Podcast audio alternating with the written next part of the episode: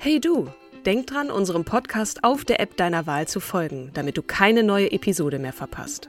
Und wenn du uns noch mehr unterstützen möchtest, schenk uns fünf Sterne auf Apple oder Spotify und lass uns auch noch eine tolle Rezension da. Mit Acast Plus kannst du uns übrigens werbefrei hören und auch 24 Stunden vor dem offiziellen Launch unsere neueste Episode vor allen anderen hören. Mehr Infos in den Show Notes. A lot can happen in the next three years. Like a chatbot may be your new best friend. But what won't change? Needing health insurance. United Healthcare Tri Term Medical Plans are available for these changing times. Underwritten by Golden Rule Insurance Company, they offer budget friendly, flexible coverage for people who are in between jobs or missed open enrollment. The plans last nearly three years in some states, with access to a nationwide network of doctors and hospitals. So, for whatever tomorrow brings, United Healthcare Tri Term Medical Plans may be for you. Learn more at uh1.com. Hallo und herzlich willkommen zu unserem wunderbaren, großartigen Podcast Starke Frauen. An meiner Seite die großartige, großherzige Katrin Jakob. Und an meiner Seite die wundervolle, die gut gelaunte, aber leicht müde. Also ich glaube, du, du, du gehst über deine Müdigkeit hinweg mit deiner guten Laune. Das finde ich wundervoll. Kim Seidler, Ladies and Gentlemen da draußen. Wow, Kim, wir haben heute die 196. Folge und bald knacken wir die 200. Ich bin, ja, ich, man kann es nicht oft genug sagen. Ich bin wirklich sehr stolz auf uns. Ja, so viele tolle, starke Frauen. Ne? Jede war und ist inspirierend, so wie auch die heutige. Sie war der Superstar des englischen Königshauses und eine Herausforderung für die britische Monarchie. Ein Scheidungskrieg und ihr Unfalltod stürzten das Königshaus von England in eine schwere Krise. Es ist heute Lady Diana Spencer. Kritisch. genau. Wir hatten ja bereits über Camilla Parker Bowles, jetzt heißt sie natürlich Queen Camilla, übrigens Episode 184 schon gesprochen, und auch über eine der Vorfahren, nämlich Königin Queen Elizabeth I. Ihr könnt mal in die Episode 31 lauschen, äh, auch schon eine Folge gemacht. Und darauf haben wir nämlich sehr viele Nachrichten von euch bekommen, dass wir doch bitte, bitte, bitte eine Folge zu Lady Di machen sollen. Äh, Ja. voilà! Ey, voilà, da sind wir, genau. Grüße gehen raus auch noch an Isabel, die uns unterstützt hat bei Camilla Parker Bowles. Ich hatte sehr, sehr viel Spaß bei dieser Folge. Lady Di, die Ex-Frau von Kronprinz Charles, der ja mittlerweile König ist, hat als Königin der Herzen noch heute einen besonderen Platz im Gedächtnis und auch, ich bin mir sicher, im Herzen vieler Menschen. Vor allem wegen ihres sozialen Engagements für Kranke und Bedürftige galt und gilt sie immer noch als Inbegriff von Warmherzigkeit und Hilfsbereitschaft. Und Ende der 80er Jahre, als AIDS äh, noch wie kann man fast sagen, die Pest gefürchtet war, verzichtete sie beim Händeschütteln mit HIV-Infizierten auf Handschuhe und setzte damit ein wichtiges Zeichen. Da kommen wir auch noch dazu, warum sie das nicht gemacht hat. Daran kann ich mich im Übrigen auch noch sehr gut erinnern. Das war also wirklich ein, ein unglaublich krasses Bild. In den Zeitungen wurde viel darüber gesprochen und ähm, genau. Die erste Frau von Prinz Charles, damals war er ja der zukünftige König, steckte also unglaublich viel Zeit und auch Kraft in die Unterstützung vieler Hilfsorganisationen. Da kommen wir jetzt auch nochmal im Einzelnen ein bisschen genauer. Genau. Und berühmt ist sie natürlich auch für ihr sicheres Händchen für Mode, was sie ja zur, zu Lebzeiten sogar zur Medienikone und weltweit so populär machte, dass sie zeitweise als die berühmteste und meist fotografierteste Frau der Welt galt. Wahnsinn, ne? Hm. Ja. 1997 dann ihr, ihr überraschender Tod im Alter von 36 Jahren in Paris, was weltweit eine Welle der Trauer und Anteilnahme auslöste, wie es sie äußerst selten gegeben hat. Also wirklich so nach Schätzung verfolgten mehr als zwei Milliarden Menschen die Trauerfeierlichkeit in den Medien. Rund eine Million Menschen versammelten sich in den Straßen entlang des Trauerzugs zur London Westminster Abbey. Doch erstmal, also das so als kleine Cliffhanger, was euch jetzt in dieser Episode erwartet. Ja, wir gehen erstmal, wir starten erstmal in ihrer Kindheit. Katrin, erzähl doch mal. Genau, ich wollte noch ganz kurz sagen, ich weiß noch genau, also es gibt so Momente, mediale auch, ich weiß noch, wo ich erfuhr, als, ich, als äh, Michael Jackson gestorben ist und auch dieser Moment, ähm, als, als ich von, vom Tod Dianas erfuhr. Ich muss sagen, war jetzt gar nicht so ein Riesenfan, aber es hat mich schon irgendwie mitgenommen. Ne? Ja, Weil- und auch die ganze? Spekulation drumherum, Ja, ne? die ja. Verschwörungstheorien, die da, da herumgesponnen wurden. Auf jeden Fall, auf jeden Fall. Also, wir haben viel vor, deswegen äh, gehen wir zurück in die Kindheit, genau. Der Tag ihrer Geburt. Als Tochter von Lord Edward John Spencer und seiner Frau Frances Ruth Burke erblickt Diana am 1. Juli 61 in Park House auf dem königlichen Gut Sandringham das Licht der Welt. Ihr Vater, der einer der bedeutendsten Adelsfamilien angehörte, war jahrelang königlicher Adjutant. Ähm, Interessanter Fakt übrigens, im Jahr 1700, also mal ganz kurz zurückgehen, führten die Spencers ihren Stammbaum über eine Heirat mit jenem der Familie Churchill zusammen. Also ein Nachfahr dieses Ehepaares war neben Diana Spencer der britische Premierminister Winston Churchill. Und so schließen sich die Kreise. die So schließen sich die Kreise, Als also Außenstehender alles- nicht erkennen. Ne? genau. Zum Zeitpunkt von Dianas Geburt hatten ihre Eltern bereits zwei Töchter namens Sarah Elizabeth Lavinia, die 55 geboren wurde, und Jane Cynthia, 57er Jahrgang, und warteten nun auf einen männlichen Erben, weswegen Dianas Vater seine Frau Frances wohl, so heißt es, zu Fruchtbarkeitsbehandlungen zwang. Also ihre Geburt wurde in der Familie mit nur geringer Begeisterung gefeiert, so nach dem Motto, ach, noch ein Mädchen. ja, und vorher ist, äh, es wurde wohl irgendwie auch ein männlicher, männlich, also ihr, sie hatte wohl irgendwie einen Bruder, der ein paar Tage zuvor gestorben sei.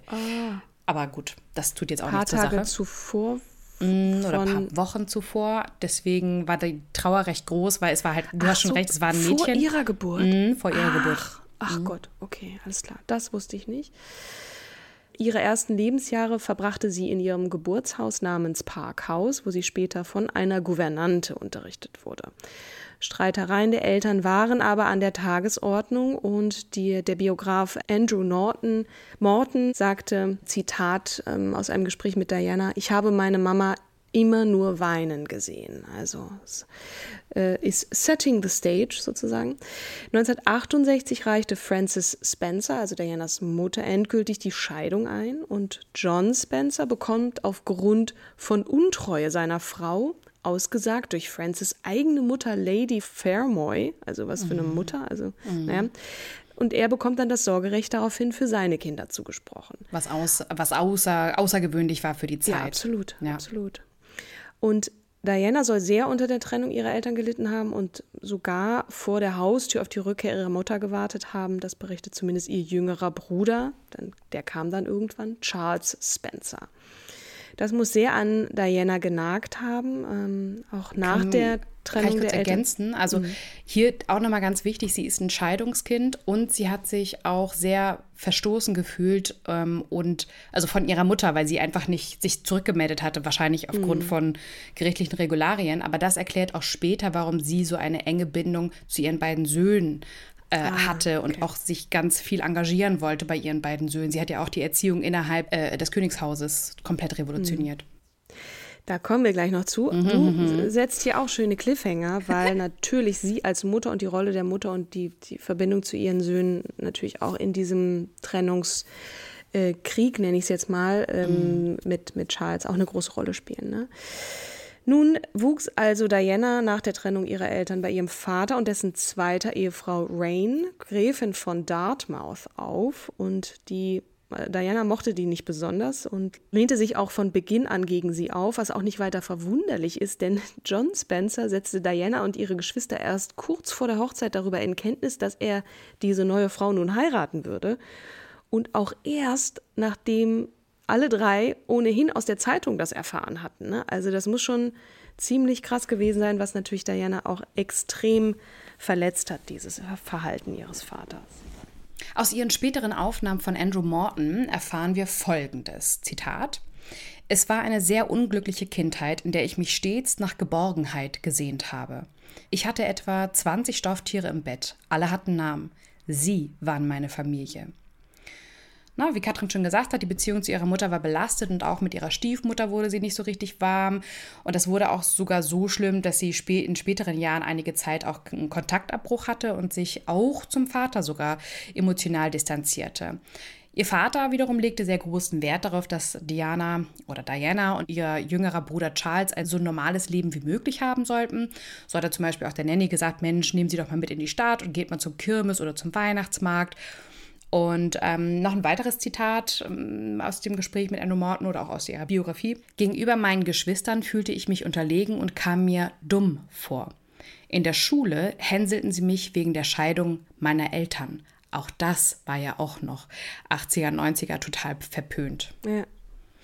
Naja, gut, blicken wir jetzt auf die Schulzeit. Mit neun Jahren besuchte sie ein Internat und galt als durchschnittliche Schülerin. Sie konnte sich durch sportliche Leistungen hervortun und war unter ihren Mitschülerinnen eigentlich auch recht beliebt. Sie gewann weiterhin Schwimmwettbewerbe und begeisterte sich fürs Ballett.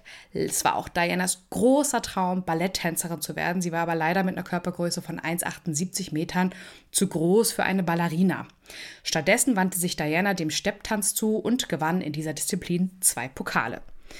Im Internat West Heath in Seven Oaks, Kent, wurde man auf ihre ausgeprägte emotionale Intelligenz aufmerksam. Was das bedeutet, darauf kommen wir gleich. Im Alter von 16 Jahren verließ Diana dann die Schule, nachdem sie selbst im zweiten Anlauf in jeder ihrer Mittelschulabschlussprüfungen durchgefallen war. 1978 besuchte sie noch drei Monate das Institut Alpen Wiedemonnet, ein Mädchenpensionat im schweizerischen Rougemont. Ab 1978 ging Diana verschiedene beruflichen Tätigkeiten nach. Sie betätigte sich als Babysitterin und Kindergartenhilfe. Anfang 1979 fand sie eine Stelle als Tanzlehrerin. Im Sommer zog sie dann mit einigen Freundinnen in ein Londoner Apartment und von Herbst 1979 bis zu ihrer Hochzeit mit Prince Charles arbeitet Diana als Erzieherin im Young England Kindergarten im Londoner Stadtteil Pimlico. Bedeutet, sie hat die Schule also ohne Abschluss verlassen und äh, wusste ich auch nicht, ehrlich gesagt. In The Crown war das, glaube ich, kein Thema. Eine Serie, die ich auch verschlungen habe. Ich, also ich weiß, dass du sie auch sehr geliebt hast. Natürlich kann die Intelligenz einer Person an dem Abschluss nicht gemessen werden. In Dianas Fall erklärt das jedoch, warum sie sich gegenüber ihren Geschwistern, das hattest du ja erwähnt, ähm, die schulisch gute Leistungen erbrachten, unterlegen und auch dumm, wirklich dumm fühlte. So heißt es eben in einer Quelle. Mhm. Der Historiker und Journalist Paul Johnson hielt ihre Empathie für eine einzigartige Gabe. Zitat Sie glaubte, sie würde gar nichts wissen und sei sehr dumm, meinte er. Sie erstickte jede Kritik im Keim, indem sie sagte, ich bin völlig unterbelichtet und ungebildet. Doch ich sagte, meiner Meinung nach sind sie überhaupt nicht dumm, weil sie zwar nicht viel wusste, aber etwas hatte, was nur sehr wenige Menschen besitzen. Sie verfügte über eine außergewöhnliche Intuition und konnte die Leute erkennen, die nett waren und sich für sie erwärmen und mit ihnen sympathisieren. Sehr mhm. wenige Menschen konnten da mithalten. Ihre langjährige Weggefährtin Vivian Perry schildert, was später als Diana-Effekt bekannt wird. Sie konnte unglaublich mitfühlend sein und Leute im Innersten anrühren. Das war außergewöhnlich. Mhm. Ihre emotionale Intelligenz war also überdurchschnittlich. Jetzt nochmal zum Begriff, was ist emotionale Intelligenz? Sie bezeichnet die Kompetenz, die eigenen Gefühle und die Gefühle anderer Personen wahrzunehmen, sie zu verstehen und dadurch beeinflussen und nutzen zu können. Teilweise wird die emotionale Intelligenz als Gegensatz zum altbekannten Begriff der Intelligenz als Sachwissen gesehen. Mhm. Klingt jetzt erstmal sehr manipulativ, ne? also dass man das, wenn man das selber erkennt, das auch ähm, einsetzen kann, aber so ist es, äh, nee, glaube ich, auch nicht gemeint. So ist es nicht ne? gemeint, also Feingefühl. Ne? Ich hatte mal, ja, ja. das hatte ich dir, glaube ich, auch schon mal erzählt, so ein Nachwuchsführungskräfteprogramm gemacht und da ging es darum, wenn du in einen Raum reinkommst, wo sich Leute gerade gestritten haben, mhm. fühlst du das? Und ich glaube, wir waren 24 oder was in der Gruppe und 18 davon haben das verneint. Sie kriegen sowas nicht mit.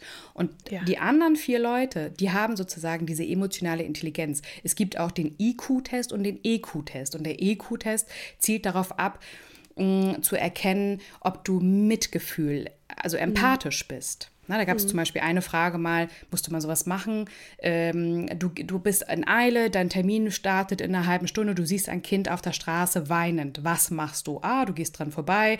B, du bringst das Kind in den nächsten Laden, bittest um äh, Hilfe. C und so weiter und so fort. Ne? Und mhm. es gibt tatsächlich Leute, die sagen, ich habe einen Termin, ich gehe weiter. Mhm. Na, kein Mitgefühl Genau, an dieser Stelle kriegen wir jetzt nochmal wieder die Kurve zu Diana, weil ich, ich finde es zu spannend. Ich hätte, hätte, jetzt noch sehr viele Fragen dazu, aber ähm, wir haben noch viel vor, deswegen äh, ähm, komme ich jetzt zu dem Tag, an dem äh, Diana im zarten Alter von 16 Jahren erst auf den zukünftigen König äh, Englands trifft, nämlich Prince Charles. Es war äh, bei einem Jagdausflug und an diese Szene in The Crown erinnere ich mich wirklich sehr gut.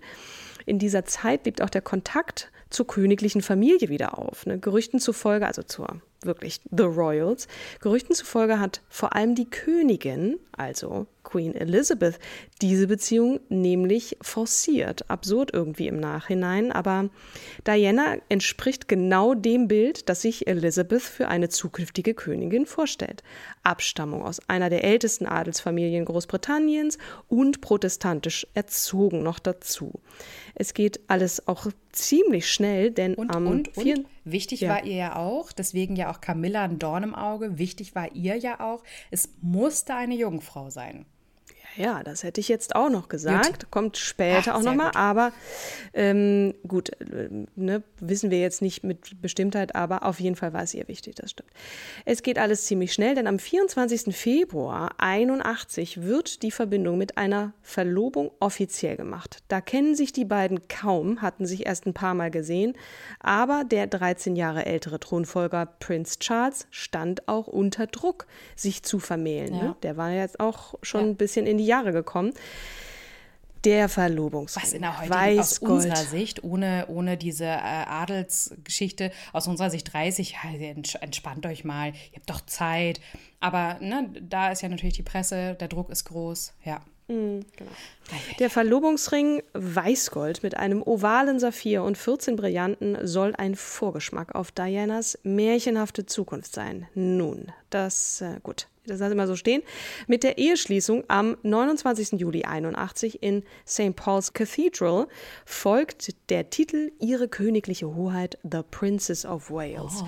Eine, genau, oh, eine absolute Märchenhochzeit, ein echtes Spektakel, ähm, schreibt News.at. 3500 Gäste waren in der Kirche Wahnsinn. anwesend, zwei Millionen Menschen in Londons Straßen und du hattest vorhin eine exorbitant hohe Summe ähm, genannt an Fernsehzuschauern äh, die ich jetzt gerade nicht mehr auf dem Schirm habe, aber es waren auf jeden Fall unfassbar viele Menschen, ja, gut, die diese Hochzeit um gesehen Tod, haben. Da waren es zwei Milliarden, ne? hier sind es nur so. 750 so. Millionen, aber stimmt, alles stimmt, gut. stimmt, genau. Nee, sind nee, trotzdem genau. Massen an Menschen. Hm? Diana war jung, hübsch und, so heißt es, noch Jungfrau. Das war auf jeden Fall, du sagtest, es ist ja wichtig, ein wichtiges Kriterium für das britische Königshaus. Und sie war eine, gutes, eine gute Partie. Alles scheint perfekt. Politik, Presse und Monarchie waren auch sehr daran interessiert, die Stimmung im wirtschaftlich darbenden Großbritannien zu heben. 81 steckte Großbritannien nämlich auch in einer Rezession, Arbeitslosigkeit, Armut und eine rassistische Polizei lösten gewalttätige Unruhen aus, die sich in den Sommermonaten des Jahres 81 wie ein Flächenbrand Land auf und ab in Großbritannien ausbreiteten. Und die Unruhen erschütterten über Monate hinweg das ganze Land. Zudem erhielt die als nicht mehr modern geltende und angestaubte Monarchie mit Diana auch eine Verjüngungskur. Und die junge Frau macht den Eindruck, noch formbar zu sein. Genau dies ist auch die vorherrschende Erwartungshaltung ihres Ehemannes und das wohl wichtigste Missverständnis am Anfang eines Dramas, das nun folgt. Oder Kim? Alter, Katrin, du bist so gut. äh, eine verhängnisvolle Beziehung zwischen Diana, Charles und den Medien nahm ihren Lauf. Wie auch in Dianas weiterem Leben spielt das Mitwirken der Presse in der Zeit der Verlobung und Hochzeit auch hier eine entscheidende Rolle. Die ganze Nation, wenn nicht sogar auch die ganze Welt, wollte das Märchen von der Kindergärtnerin und dem Prinzen. Und um dieses aufrechtzuerhalten, ließ die Presse auch unschöne Details weg. Am Tag nach der Verlobung wurden Charles und Diana zum Beispiel gefragt, ob sie verliebt seien. Diana antwortete direkt mit Of course, natürlich, während Charles ausweichend antwortete Whatever in love means, mhm. was auch immer verliebt sein bedeutet. Mhm. Oh, was für ein Schlag ins ja. Gesicht. Doch keine Zeitung veröffentlichte damals diese Antwort. Nichts sollte die überwältigende Freude der Bevölkerung trüben. Ein Detail, das bis heute unter die Haut geht, mhm, finde ich. Absolut. Und ich glaube, du auch. Ja. Und äh, ein recht deutlicher Hinweis, dass Diana nicht die große Liebe von Charles war, wobei man ihm auch nicht eindeutig absprechen kann, dass er nicht eine gewisse, ja, vielleicht Schwärmerei für Diana empfand. Und Diana? Ja, also es gibt Stimmen, die aussagen, dass Diana für den Prinzen schwärmte. Während ihre Freundinnen nämlich als Teenager sich für Rockstars begeisterten, hängte sich Diana Fotos von Prince Charles übers Bett und träumte von einem Leben bei Hofe. Wie, wie, war das bei dir, Katrin? Hast du, ich habe, ich habe, also als ich Kind war, auch immer als das von einem Leben als Prinzessin geträumt, weil ich auch so viel mit Disney und Brüder Grimm aufgewachsen bin, was ganz peinliches kommt jetzt. Habe ich äh, erzähle ich jetzt das erste Mal öffentlich. Ich glaube, meine Eltern würden jetzt wahrscheinlich einen Lachkram kriegen, wenn sie das hören. Ähm, wir haben damals in Ahrensburg gewohnt und da gibt es so ein ganz kleines, süßes, weißes Schloss. Das gehörte den Schimmelmanns. Und ich habe immer darauf gewartet, dass ich irgendwann angerufen werde und mir gesagt wird, ich sei die verschollene Prinzessin. Oh, und ich darf oh. jetzt in dieses Schloss einziehen. Das ist, das ist wirklich auch ganz süß. Ich muss sagen, ich hatte gar nicht so diese Prinzessinnen-Ambitionen. Ich fand dann eher so, also schon so Ronja Räubertochter, ist wieder diese altbekannten Beispiele, ne? Pipi Langstrumpf und so. Ich wollte unglaublich stark sein und so kleine Mädchen, die auch erstmal unterschätzt werden, das fand ich total cool, dass die dann wahnsinnig stark sind und ein Pferd hochheben kann. Und bei Ronja Räubertochter war es ja auch immerhin so, der Papa, der war Räuberhauptmann. Ne? Also mhm, insofern war, war sie, der war Chef und insofern war sie halt die, die Tochter des Chefs. Sowas fand ich dann eher toll, auch wenn ich jetzt nicht Prinzessin sein belächelt habe, sondern das hat mich gar nicht so interessiert eher, würde ich sagen. Aber ich finde auch durch Lady Diana, um auch gleich zurück zu Diana ja. zu kommen, ist einem richtig klar geworden, dass dieses Prinzessinnen-Sein halt auch einfach gar nicht nur aus schönen Kleider anziehen und äh, ein Säckchen trinken, jetzt mal aus meiner Perspektive gesprochen, ist, sondern wirklich ähm, Hintern voll Verpflichtungen mit ja. sich bringt. Ja, also sie selbst soll, wie Charles auch, Zweifel an der Beziehung vor der Hochzeit gehabt haben. Sie wusste von der Affäre mit Parker Bowles und heiratete ihn dennoch. Ihre Schwester soll zu ihr gesagt haben, dein Gesicht ist auf allen Tellern in Großbritannien gedruckt. Du kannst nicht mehr zurück. Und auch Dianas Vater war es dann am Ende, der Dianas Bedenken, dass Camilla und Charles eine Affäre haben und sie Charles daher nicht heiraten kann, als übertrieben abtat und Diana endgültig von der Hochzeit dann auch überzeugte. Naja, bei dem Medienrummel und Interesse an Dianas Person bereits im Vorfeld der Hochzeit kann man nur spekulieren, dass eine Absage der Hochzeit sicherlich nicht im Interesse beider Familien gewesen wäre. Also das wäre auch der Riesenskandal gewesen. Ich meine, das hätte natürlich auch Charles sehr, sehr geschadet, aber das wäre mir in dem Fall dann egal gewesen an Diana, aber ich kann sie auch verstehen. Ne? Du bist dann schon diesen Weg gegangen und naja. Die US-Journalistin Tina Brown behauptet in ihrem Buch Diana, die Biografie, dass Diana sich in die naive Idee eines Prinzessinnenlebens verliebt habe, ne, also Stichwort Kinderzimmer, Poster und so, und nicht in ihren Mann. Das in Anführungsstrichen Dummchen Diana wollte der Welt beweisen, dass sie auch anders kann. Aber, Zitat, sie trug nicht nur die Bürde ihres eigenen Kindertraums, sondern auch die Last der Träume des ganzen britischen Volkes. Und das soll sich ähm, ja auch bewahrheiten, analysiert Brown in ihrem Buch eben das Märchen, das jeder glauben wollte. Ne? Ja, das ist ja, das ist ja die Hoffnung von, von allen irgendwie, entweder zu mehr Geld oder Reichtum, Anerkennung zu kommen. Ne? Also, trotz aller Zweifel heirateten die damals erst 20 Jahre alte Diana und Prince Charles mit seinen 32 1981 eine Jahrhunderthochzeit. Mhm. Wie schon gesagt, weltweit verfolgten schätzungsweise 750 Millionen diese Märchenhochzeit am Fernseher. Und sie, Diana, sagt rückblickend, ich fühlte mich wie ein Lamm, das zur Schlachtbank geführt wurde. Oh Gott, ey, schrecklich. Naja, und mit Betrachtung ihrer Ehe sollte sie natürlich auch Recht behalten. So mhm. hinterher ist man immer schlauer, aber sie wusste es vielleicht auch schon vorher. Zwar schienen die Dinge zunächst den erwünschten Verlauf zu nehmen. Ne? Diana verschafft dem Königshaus den nötigen neuen Glamour, sichert die Thronfolge durch die Geburt ihrer zwei Söhne und avanciert eben schnell zum Liebling von Publikum und Medien. Also eigentlich ging der Plan auf. Ne? William äh, wird am 21. Juni 82 geboren und am 15. September, zwei Jahre später, 84, kommt der zweite Sohn Harry zur Welt. Ja. Heute wissen wir natürlich, die Fassade trügt. Schon kurz nach der Hochzeit zeigen sich unter dem Erwartungsdruck von Hof und Öffentlichkeit erste psychische Probleme bei Diana. Sie leidet unter Bulimieanfällen. Und sie sagt ähm, darüber Folgendes. Die Bulimie begann in der Woche, in der wir uns verlobt hatten, und es dauerte beinahe ein Jahrzehnt, um darüber hinwegzukommen. Mein Mann legte seine Hand auf meine Taille und sagte, Oh, sind wir hier ein bisschen pummelig? Und das löste etwas in mir aus. Puh, Gänsehaut, ätzend. Manchmal sagen Männer auch vielleicht auch unüberlegte Sachen, aber es hat auf jeden Fall bei Diana ähm, die war doch so schlank. Schaden. Also, ja, aber ich meine, es wird ja erwartet offensichtlich. ähm, Also ich erinnere auch noch, äh, in Touch gab es damals, ich weiß gar nicht, ob die sie noch mal gibt, aber die haben dann immer gezeigt, Dianas Orangenhaut und was ist los? Äh, Diana hat einen Bauch, ist sie wieder schwanger? Also das ging ja ganz viel nur über die Optik. Darüber haben wir Ja. ja auch bei Schönheitsideale Ja, in der ja. Episode viel gesprochen. Ne? Aber die war ja die absolute Zielscheibe und Ja. deswegen auch dieser Schlankheitskult. Kate unterstellt man ja auch, dass da irgendwas ist. Aber gut, wir konzentrieren uns auf Lady Diana. Bei offiziellen Reisen gilt die Aufmerksamkeit der Zuschauer mehr Diana als ihrem Mann, was dieser und die Königsfamilie keineswegs schätzen. Je mehr Aufmerksamkeit Diana von der Öffentlichkeit bekam, desto mehr schwand Charles Interesse an ihr. Das ist ja das Tragische, ne? Sie wird von der weiten Welt bewundert, aber ihre eigene, also ihre engere Umgebung distanziert sich von ihr. Bei einigen ist es sogar Verachtung, ne? Also so, wie es beschrieben wird. Die Ehe scheint zu diesem Zeitpunkt bereits in einer schweren Krise zu stecken. Zitat: Es gab drei in unserer Ehe. Es war also ein bisschen eng, sagte Diana zwei Jahre vor ihrem Tod im November 95 bei diesem berühmten BBC-Interview, auf das wir gleich auch noch kommen. Gemeint war natürlich die Affäre mit Camilla Parker Bowles. Also das war die dritte im Bunde. Natürlich gab es Spekulationen über ein Eheaus, aber die Queen erwartete von der Kronprinzessin eiserne Disziplin und sturen Pragmatismus. Gerüchte kochten hoch. Diana soll auch Affären gehabt haben mit ihrem Leibwächter, diesem einem äh, Reitlehrer zum Beispiel. Und äh, sie litt damals schon, wie sie Jahre später in Interviews bestätigte, auch neben der Bulimie an Depressionen, unternimmt auch angeblich einen Selbstmordversuch. Ne? Also ein unglaublicher Druck.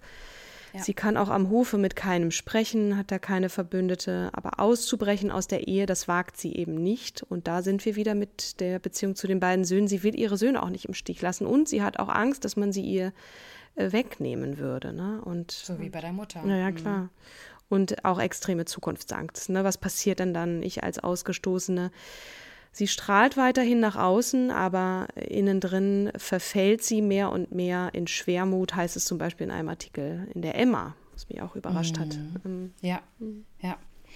Ähm, anfangs widmet sie sich den Menschen am Rande der Gesellschaft, wohl vor allem, um ihre Rolle in diesem wie eine Firma funktionierenden Königshaus zu finden.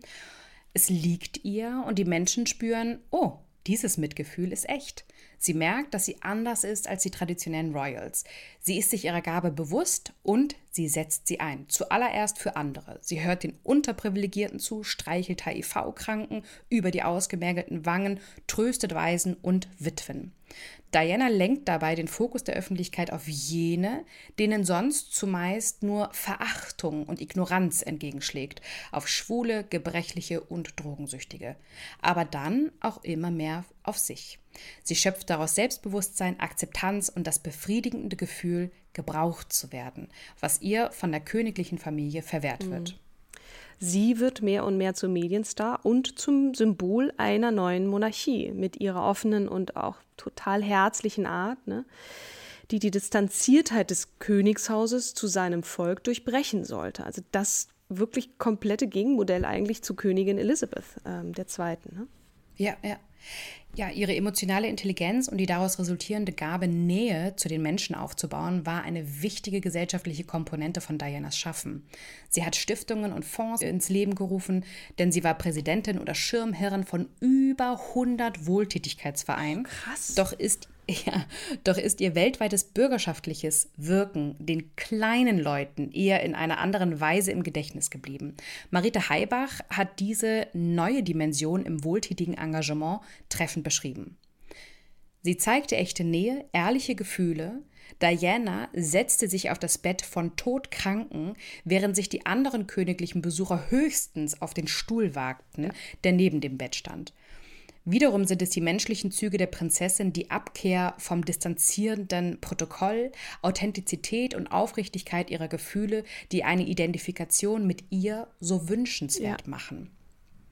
Während sich Charles und Diana immer mehr entfremden, wird die Prinzessin in den Medien immer präsenter. 1990 wird sie zur bestgekleideten Frau, 1992 zur schönsten Frau Großbritanniens gewählt, die meist fotografierteste Frau der Welt ist sie schon längst. Und die Aufmerksamkeit nutzt Diana geschickt aus. Aus dem schüchternen Kindermädchen ist eine Frau mit Zielen und Aufgaben geworden. Sie wehrt sich gegen die Königsfamilie, von der sie sich so sehr im Stich gelassen mhm. fühlt. Ja, und hier kommen wir zum spannenden Part, wie aus der vermeintlich formbaren die mhm. Lady Di wird. Eine berechnende Taktikerin, die es versteht, die Medien für ihre eigenen Zwecke auch zu instrumentalisieren. Ne? Diana hatte nämlich keine Lust mehr auf die Rolle der immer lächelnden Prinzessin, die nur nach einem Drehbuch lebt. Sie beschließt, das Drehbuch selbst zu schreiben. Der Hammer. Zitat, die Maus begann zu brüllen, so beschreibt es Tina Brown in der Biografie über Diana. Und äh, Dianas Leben wird zur Seifenoper und die ganze Welt soll zuschauen. Dafür hat sie auch unablässig selbst gesorgt. Immer öfter tritt sie allein in der Öffentlichkeit auf und äh, nachdem ihr die Königin untersagt hatte, für eine Kampagne zur Unterstützung der Bekämpfung von AIDS äh, sich zu engagieren, schüttelt sie wenig später vor laufenden Kameras die Hände der HIV-infizierten Patienten. Also sie tut genau das Gegenteil, was die Queen von ihr verlangt hat und sagt so, richtig. nein, ich mache das, was ich für richtig halte. Ja, absolut. Die, und jetzt wieder Gänsefüßchen, die Ungebildete verstand die Macht der Bilder. Die Königin der Herzen war aus der emotionalen Intelligenz heraus geboren und sie ließ die Queen Elizabeth II. wie eine gefühlskalte alte Frau dastehen. Mhm. Als Diana die Hintergründe ihrer gescheiterten Ehe, Diana war überzeugt, dass die Öffentlichkeit sie für das Scheitern ihrer Ehe verantwortlich machen würde, wenn sie nämlich weiterhin Stillschweigen über deren Zustand bewahrte, so wie es ihr vorgegeben war, aus den Palastmauern 1992 hinaus an die Öffentlichkeit trug, erreichte dieser subtile Kleinkrieg seinen absoluten Höhepunkt. In geheimer Zusammenarbeit mit dem Journalisten Andrew Morton veröffentlichte Diana das Buch Diana Her True Story. Darin standen Details über Dianas unglückliche Ehe, weil ihr Mann Prince Charles notorisch fremd ging, über seine Affäre mit Camilla Parker Bowles, über Dianas Bulimie und sogar ihre Suizidversuche. Der Skandal perfekt, die Monarchie erschüttert. So schrieb Peter Philipp Schmidt in der FAZ 2021 über den langen Leidensweg der Lady Diana. Diana gelang es mit der Veröffentlichung ihrer Biografie, ihre internationale Beliebtheit zu festigen und viele Menschen emotional auch an sich zu binden. Kurz danach gab der damalige Premierminister John Major auch offiziell die einvernehmliche Trennung des Thronfolgerpaares im Parlament bekannt. Diana bemüht sich, ihre Berühmtheit möglichst erfolgreich zu vermarkten und sich weltweit zu engagieren. Der Wunsch, karitativ tätig zu sein, erwachte erneut in ihr, als sie 92 das Hospiz von Mutter Teresa in Kalkutta besucht. Wer mehr über die Mutter Teresa erfahren möchte, der kann das natürlich auch in unserer eigenen Episode tun. Das ist echt schon so lange her, ne, Kim? Das war die ja, Episode 25. 25. Und Diana spricht 93. Da haben wir uns gerade erst eingegroovt. Ja, das stimmt allerdings. ähm, Diana spricht 93 auch erstmals öffentlich über ihre Bulimie anlässlich einer Fachtagung über Essstörung. Also ähm, außerdem gelingt es ihr, dem Thema postnatale Depression in Expertenkreisen mehr Geltung zu verschaffen. Wusste ich auch nicht. Sie wird in jeglicher Hinsicht zur Identifikationsfigur, nicht nur für die Frauen Englands. Die Bundeszentrale für politische Bildung schreibt zum Beispiel über sie, für die einen war sie die junge, attraktive, fotogene und emanzipierte Frau. Für viele andere verkörperte sie das Leitbild der Ehefrau und Mutter mit all den alltäglichen Sorgen und Nöten, die mit diesen Rollen verbunden sind. Für wieder andere war sie die uneigennützige Wohltäterin und für nicht wenige sicher auch eine Art Jeanne d'Arc, eine Vorkämpferin gegen die Verkrustung des britischen Adels. Wenngleich einige dieser Zuschreibungen auf den ersten Blick widersprüchlich, widersprüchlich sein mögen, so erscheint hinter der persönlichen Gestaltung und medialen Positionierung die Princess of Wales als eine moderne Heilige. Wow. Ja, der, also das, der Artikel ist echt super, deswegen fahre ich nochmal fort mit dem Zitat. So spiegelt sich in ihrem Erscheinungsbild auch der Wandel der britischen Gesellschaft, in der in den 1980er Jahren der Starkult den Klassenkult hinter sich ließ. Viele Konservative auf der Insel sehen vor allem in Diana den Grund für das Entstehen einer Celebrity Culture, auch wenn Jacqueline Kennedy und Grace Kelly ja Hollywood schlechthin und sogar die junge Elizabeth II. im eigenen Land frühe Beispiel für den kommenden Starkult waren. Nur Lady Di stand nicht nur so sehr da oben. Sie befand sich vielmehr auf Augenhöhe, wie auch der Höhepunkt des Zerwürfnisses mit dem Hause Windsor zu beweisen schien, als ihr der Titel königliche Hoheit aberkannt wurde und sie ihn gegen die Hoheit des Menschlichen eintauschte. Eieiei, also das fand ich sehr, sehr treffend. Ähm, Mike Charles auf jeden Fall. ja, wirklich Mic Drop. Wahnsinn. Ähm, Charles gesteht zwei Jahre später auch in einem Interview den Ehebruch mit seiner geliebten Camilla Parker Bowles, eine reine Formsache ehrlich gesagt. Und ähm, zeitgleich verstirbt Dianas Vater ein paar Monate zuvor, Lord Spencer, ein Verlust, ähm, den, der, der, der sie sehr trifft. Mhm. Wir springen mal weiter ins Jahr 95 zu diesem legendären BBC-Interview, das ich schon erwähnt oder das wir schon erwähnt hatten. Das war wohl ihr größter PR-Coup neben der Biografie von äh, Andrew Morton. Die Enthüllung über Dianas Affären hatten das Bild von ihr getrübt und mit dem Interview wollte sie das Bild wieder gerade rücken. Und das Publikum sollte in ihr eine geplagte Frau sehen, die trotz vieler Anfeindungen stets Haltung bewahrt und nie eine Scheidung gewollt hatte. Das Interview wurde am 14. November 95 ausgestrahlt und platzte tatsächlich wie eine Bombe.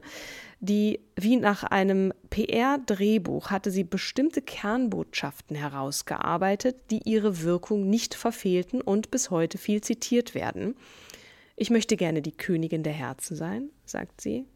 In unserer Ehe waren wir zu dritt. Mit der dritten Person war da Camilla gemeint, das hatten wir vorhin auch schon gesagt. Das Establishment in das ich hinein geheiratet habe, hat beschlossen, dass ich eine Versagerin bin. Und über die Motive ihrer Gegner, ich glaube, es war Angst, weil hier eine starke, weil ich eine starke Frau war, die ihren Weg ging. Und woher nahm sie die Stärke, diesen Weg fortzusetzen? Jede betrogene Frau konnte sich mit ihr identifizieren. Auf ihre eigene Affäre angesprochen, vermied sie es, die sexuelle Beziehung zu dem Mann zuzugeben, sondern formulierte geschickt über Charles, ja, ich habe ihn angehimmelt, ja, ich war verliebt in ihn, aber ich bin schwer enttäuscht worden. Auch die sogenannten kleinen Leute konnten sich mit ihr identifizieren, wenn sie über das Establishment klagte, das beschlossen habe, sie als Versagerin zu sehen.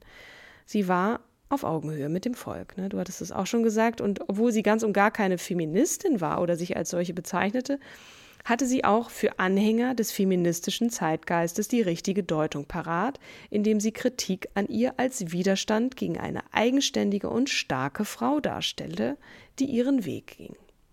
Bam. Mhm. Und ihr Plan funktionierte. Es gelang ihr bei der Bevölkerung viel Mitgefühl zu erwecken und weltweit verfolgten das Interview über 200 Millionen Fernsehzuschauer. Das britische Königshaus, oh Wunder, hingegen war von der Sendung schockiert. Die Queen befahl kurz danach die Scheidung der beiden. In der Zeit, in der es noch sehr verpönt war, sich scheiden zu lassen, trennten sich ausgerechnet der Thronfolger und seine Frau.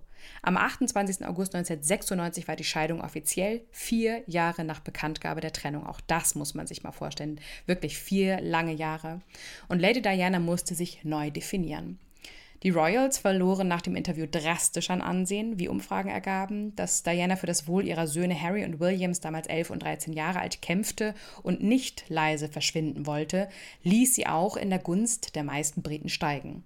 Psychologen sahen in ihr eine ideale Identifikationsfigur für frustrierte Frauen. Sie haben stets versucht, alles richtig zu machen, ohne dass man es ihr gedankt habe.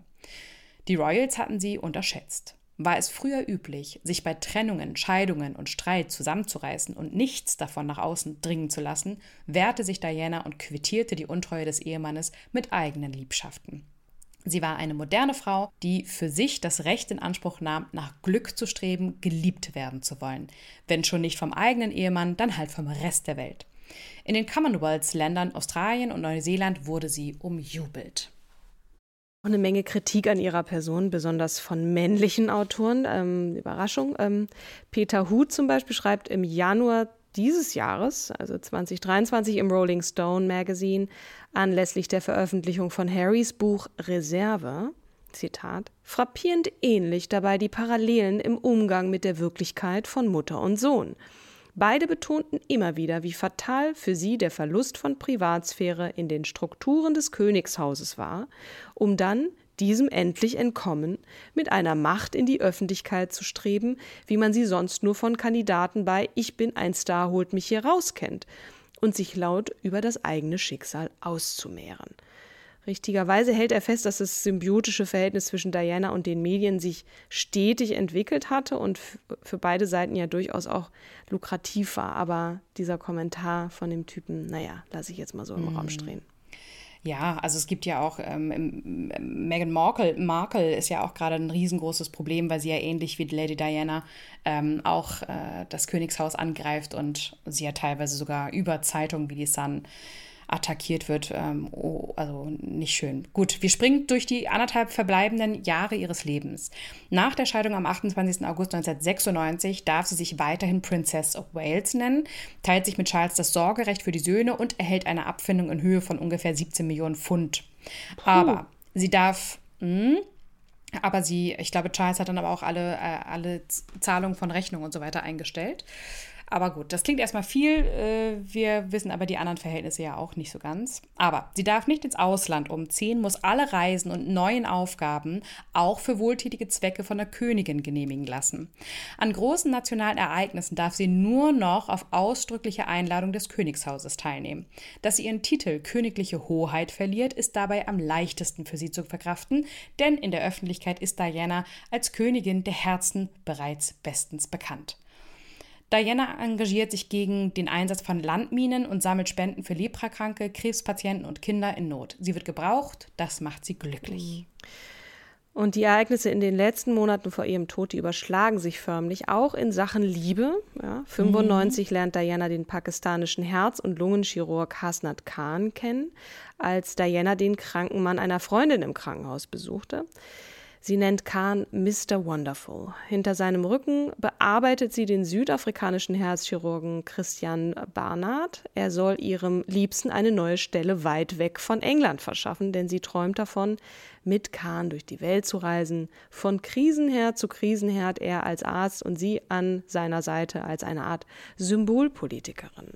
Ja, doch er will leider nicht. Es kommt am 11. Juli 97 zum Zerwürfnis, anderthalb Monate vor ihrem Tod. Diana packt ihren Koffer und fliegt mit Harry, William und Harry nach Saint-Tropez. Sie hat sich nämlich entschlossen, die Einladung des ägyptischen Milliardärs Mohammed Al-Fayed anzunehmen, der sie in seine Villa und auch auf seine Yacht eingeladen hat. Sie will sich beim Wassersport und Spaß erholen. Mohammed Al-Fayed besitzt zu diesem Zeitpunkt das Luxuskaufhaus Harrods in London, das Luxushotel Ritz in Paris und den Fußball Fußballclub FC Fulham. Der älteste Sohn Dodi Al-Fayed ist ein bekannter Playboy, der sich gelegentlich als Filmproduzent betätigt. Seine Mutter ist Samira Khashoggi. Khashoggi klingelt vielleicht bei euch. Mhm. Die Schwester des arabischen Waffenhändlers Adnan Khashoggi, mit dem sein Vater Mohammed Al-Fayed gerne zusammenarbeitet und den Diana, also Dodi findet Diana auf jeden Fall toll. Mhm. Schon nach wenigen Tagen gelangen erste Fotos von Diana und Dodie an die Öffentlichkeit. Einige Quellen sprechen davon, das sei Absicht gewesen, sozusagen ein Zeichen an die Männer, die sie verstoßen hatten.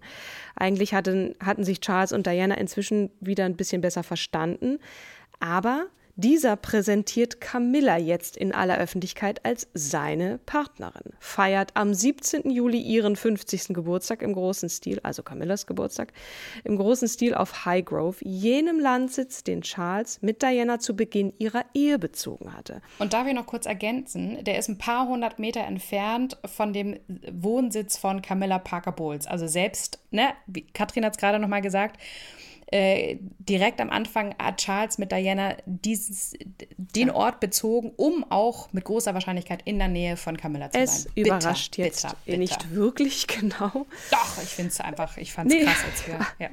naja, äh, die, die, das Puzzleteil fügt sich zusammen.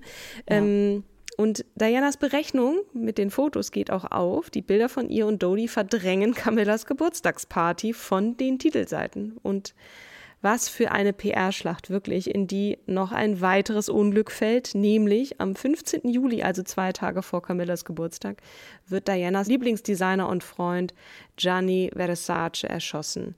Und Diana, die seit Jahren auch unter Verfolgungswahn leidet, glaubt nun, sie sei als Nächste dran.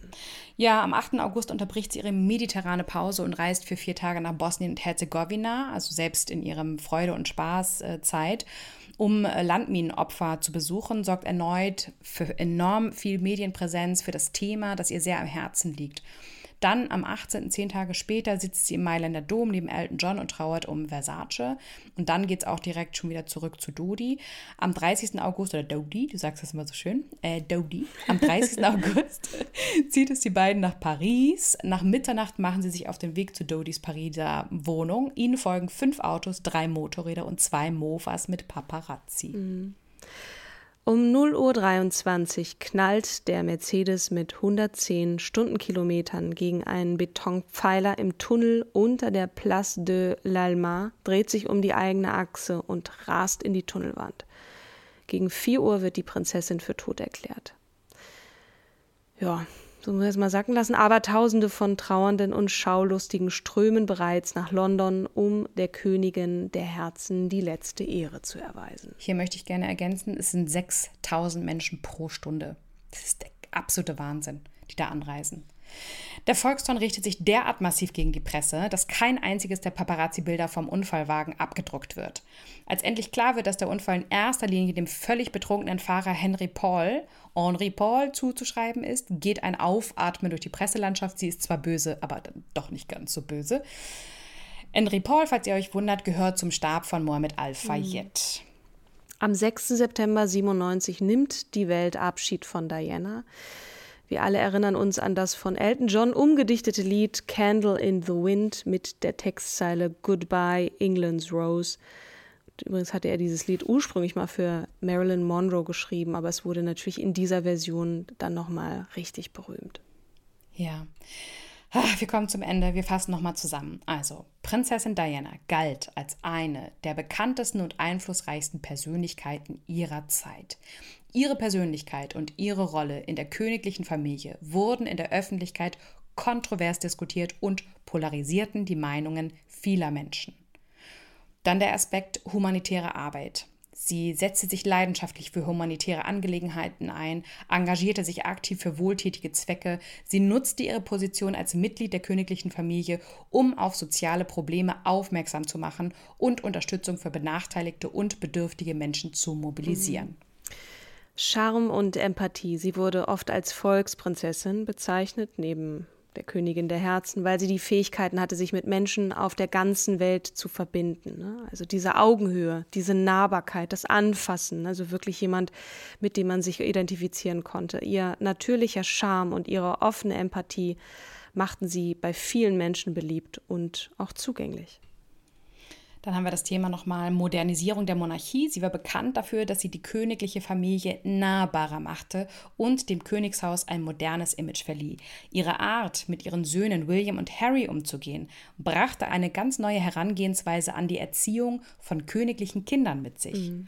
Tony Blair sagte, über Diana. Diana hat uns eine neue Art gelernt, Briten zu sein. Wir sind toleranter, offener und emotionaler geworden. Dann natürlich auch noch der Einfluss auf die Mode, egal was sie trug, äh, Kleidung, Frisuren wurden weltweit kopiert und äh, beeinflussten auch die Modetrends der ja. Zeit. Der, der, Haarschnitt, ne? Also da sind wahrscheinlich mhm. auch viele Frauen in äh, die Friseursalons gegangen mit einem Bild von Diana und haben gesagt, diesen Haarschnitt möchte ich. So will ich auch. genau. Tina Brown, äh, also die Biografin, antwortete auf die Frage, ob Diana mutig gewesen sei. Zitat, sie war eine echte Draufgängerin. Wer von uns geht schon gern durch ein Minenfeld? Sie hat es getan, kurz vor ihrem Tod, so wie sie AIDS- und Leprakranke die Hand gehalten hat. Außerdem hatte sie die Courage, äh, den Windsors die Stirn zu bieten, von Anfang an, trotz all ihrer Schüchternheit. Das ist wirklich ja. bemerkenswert, ja. Wirklich. Und auf die Frage, und was nervt sie an Diana, antwortete sie, bei all ihrer emotionalen Intelligenz war sie auf geradezu verheerende Weise ungebildet. Antwort dazu, das war ja nicht ihre Schuld. Und dann sagt sie, nein, es war ihre Familie, die dachte, dass man höhere Töchter ohne Schulabschluss ins Leben schicken kann. Ich fürchte, sie hat außer den Romanen von Barbara Cartland kein einziges Buch zu Ende gelesen. Mhm. Jo, wow. Äh, wow. Ich habe sehr, sehr viel über Lady Di gelernt. Ich habe sie immer so aus der, früher habe ich auch sowas wie in Touch und Bravo und so gelesen, ähm, da eher so kennengelernt und dachte, oh, oha, da hat sie sich aber wieder einen Fehltritt geleistet, also so sehr platt. Mhm. Und äh, das war wirklich toll. Lieben Dank auch an Thjorven Müller, die uns hier in der Recherche so toll ja. geholfen hat und unterstützt hat. Absolut. liebe Katrin, wen stellen wir nächste Woche vor? Ah, jetzt nach, nach dieser langen Folge, ich, ho ich hoffe oder wir hoffen, dass ihr bis hierhin gehört habt und wir bedanken uns sehr dafür, weil es hat uns auch natürlich, wir haben im Vorwege überlegt, können wir hier noch was streichen? Nein, konnten wir nicht. ähm, wer noch mal in die Tiefe gehen möchte, der kann das natürlich auch gerne tun mit der Serie The Crown. Ich äh, werde nicht müde, darauf hinzuweisen. Aber nächste Woche soll es um, äh, springen wir über den großen Teich nach Amerika und werden eine der erfolgreichsten Sängerinnen der Welt und der Geschichte vermutlich auch vorstellen. Und zwar gehen wir auf Taylor Swift ein. Äh, da freue ich mich auch schon sehr drauf.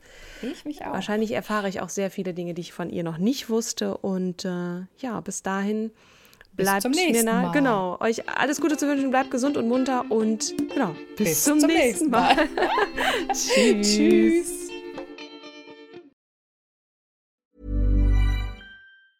Ever catch yourself eating the same flavorless dinner three days in a row?